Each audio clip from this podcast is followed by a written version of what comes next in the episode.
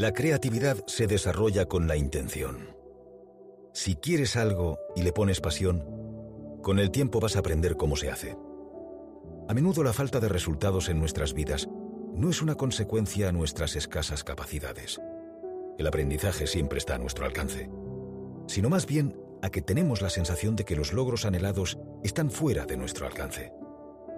Tus creencias acerca de quién eres y tus posibilidades condicionan toda tu vida, a menos que seas consciente de ello y las cambies. Uno siempre establece sus objetivos y aspiraciones en función de la imagen que tiene de sí mismo. Cada persona vive de acuerdo al patrón de sus creencias, limitaciones mentales. Gustavo Cervino, al que tuve ocasión de entrevistar, me lo explicaba de esta manera. Nadie sobrevive 24 horas a 40 grados bajo cero y a más de 4.000 metros de altura con ropa ligera durante 72 días. Nosotros lo hicimos y era porque en la montaña todo era desconocido para nosotros. Uruguay es un país donde nunca nevó. No teníamos información previa. Eso fue lo que nos salvó. No éramos conscientes de lo que vivíamos allí. No éramos conscientes de nuestros límites y todos los límites se nos quedaron pequeños.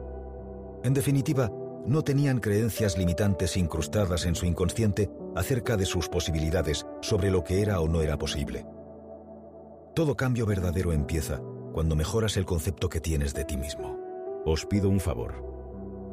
Que me sigáis en mi canal de YouTube Mente-Presocrática para seguir en el camino del desarrollo personal. 2. El liderazgo no puede ser patrimonio exclusivo de una persona, sino de cada uno de los miembros de la organización que en su rol son la persona más importante. El concepto de liderazgo está desvirtuado y a menudo se asocia a estatus o poder. Estar al frente de un equipo es un ejercicio continuo de responsabilidad y compromiso con el equipo y con los resultados. La verdadera esencia del liderazgo es la vocación de servicio, porque un líder no es nadie sin su gente, que es quien hace que todo ocurra. La misión de un líder es crear las mejores condiciones para que el equipo rinda al máximo nivel. En Leadership is an Art, el liderazgo es un arte, Max de Prix escribe, La primera responsabilidad de un líder es definir la realidad. La última es dar las gracias. En el medio, el líder es un sirviente. Nuestro protagonista explica cómo fue el liderazgo en las montañas. En las organizaciones, el movimiento de energía y cambio tiene que estar en todos los engranajes de la cadena. En la cordillera cada uno cumplió su papel según sus posibilidades. Los que tenían las piernas rotas y no podían caminar, ayudaban con las manos para coser, hacer agua o acariciarte los pies que estaban congelados. Los que habíamos estudiado algo de medicina, pusimos nuestros conocimientos al servicio de los enfermos. Y el que era ingeniero construyó una radio. Queda claro que el liderazgo existe y está presente en todos y cada uno de los rincones de una organización. 3. Hay un antes y un después de aquella experiencia. Lo más importante es la pasión que pongo en todo lo que hago. Cuando la vida de una persona ha pendido de un hilo, se ha debatido entre la vida y la muerte y finalmente ha conseguido salir adelante, todo se ve de otra manera y se empieza a disfrutar la vida con mucha más intensidad. Cada momento es único y especial, y uno aprende a estar imbuido en ese momento sin más. Gustavo Cervino nos lo explica desde su experiencia personal en las montañas. En la cordillera cada minuto era el último, y teníamos que dar el 100% de nuestro potencial físico, mental y espiritual. En esa situación vives con mucha pasión. Por desgracia, en nuestro día a día vivimos el 80% del tiempo preocupados por el pasado y el futuro. Hay que vivir el único momento en el que podemos tomar acción, el presente. El pasado y el futuro son dos estados que nos paralizan. El primero nos angustia porque no lo aceptamos. El segundo nos produce intranquilidad porque no lo controlamos.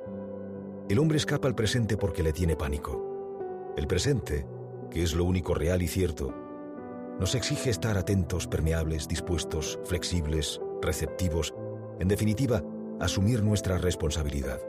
Si uno consigue eso, tiene mucho ganado.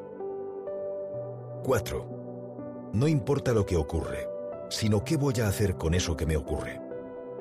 A partir de ahí, asumo la responsabilidad y el compromiso de darlo todo en cada situación. Lo que siempre depende de mí es cómo vivo la vida, cómo enfrento todo lo que me ocurre. La vida es sobre todo una cuestión de actitud. Y de ello puede hablar mucho Cervino, porque en las montañas hubo muchos momentos críticos que pusieron a prueba la actitud del grupo para hundirse o salir adelante. Uno de ellos ocurrió dos días después del accidente, cuando varios aviones pasan cerca de ellos y mueven las alas, lo que les hace pensar que han sido vistos y en breve serán rescatados. Ninguna ayuda, sin embargo, llega al lugar. Al décimo día después del accidente, escuchan por una radio que habían construido que se ha suspendido la búsqueda. Uno de los supervivientes, Fernando Parrado, tras conocer la noticia se dirige al resto del grupo y les dice, Tengo que daros una buena noticia. Han abandonado la búsqueda. La perplejidad del grupo es manifiesta. ¿Y por qué es una buena noticia? Parrado entonces responde, porque eso significa que saldremos de aquí por nuestra cuenta. Vamos a salvarnos solos. 5. El éxito de la supervivencia en condiciones tan extremas en la montaña tuvo mucho que ver con nuestra cultura. La cultura no es otra cosa que un sistema de valores que guían nuestros comportamientos y es determinante en cualquier grupo, porque cuando se comparten unos mismos valores es mucho más fácil la armonía, unir fuerzas, remar en la misma dirección y construir en positivo. Cuando no se comparten esos valores y cada uno tira para un lado, los conflictos y la gresca están garantizados. Cervino nos desvela algunas claves más de este punto tan determinante en aquel episodio. Tuvimos muchas cosas a favor. La más importante, la cultura. Veníamos del mismo país, íbamos al mismo colegio, practicábamos la misma religión, jugábamos al mismo deporte, teníamos la misma escala de valores en definitiva, nos conocíamos. A partir de esos ingredientes, tú puedes construir una organización basada en la confianza. Éramos deportistas de un juego como el rugby, en el que cada jugador tiene su lugar en el campo. El grande, el alto, el gordo, el pequeño, el rápido, el fuerte, y entre todos armas un organigrama. Es como el arco iris, donde todos los colores se complementan. La diversidad enriquece al grupo.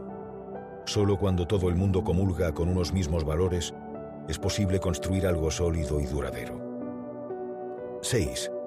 Una de las cosas que aprendí en la cordillera es a no vivir una realidad virtual. Esos patrones de conducta instalados en nuestra mente que nos hacen responder automáticamente frente a los acontecimientos. La mente es un instrumento muy poderoso que podemos utilizar a nuestro favor entrenándola positivamente, y es entonces cuando se logran cosas que parecen imposibles. A menudo, sin embargo, somos víctimas de los pensamientos negativos que nos boicotean. No soy capaz, no soy bueno, no me lo merezco, otros son mejores, no se puede. La mente hay que aprender a controlarla para no quedar atrapado en las garras de sus apetencias y caprichos. Cervino nos comenta, en la cordillera tuvimos que destruir todos nuestros sistemas de creencias. Todos los límites que eran inalcanzables los dejamos pequeños. Lo primero es tener el deseo sincero de lograr algo y segundo, hacer lo que se requiere, sin excusas. Vivimos en una sociedad donde las excusas nos evaden de tomar decisiones y de esta manera quitarnos responsabilidades de en medio. No hay más. ¿Qué quiero conseguir y cómo conseguirlo? Nuestro protagonista dice, la sociedad vive con una angustia permanente, porque la falta de información y certezas nos produce ansiedad. Hay que tirar hacia adelante sin contar con todos los datos. Luego esa decisión podremos mejorarla y profundizarla, pero tenemos que ir avanzando sin temor a equivocarnos. 7. En situaciones de crisis la comunicación es determinante. Hay que hablar mucho.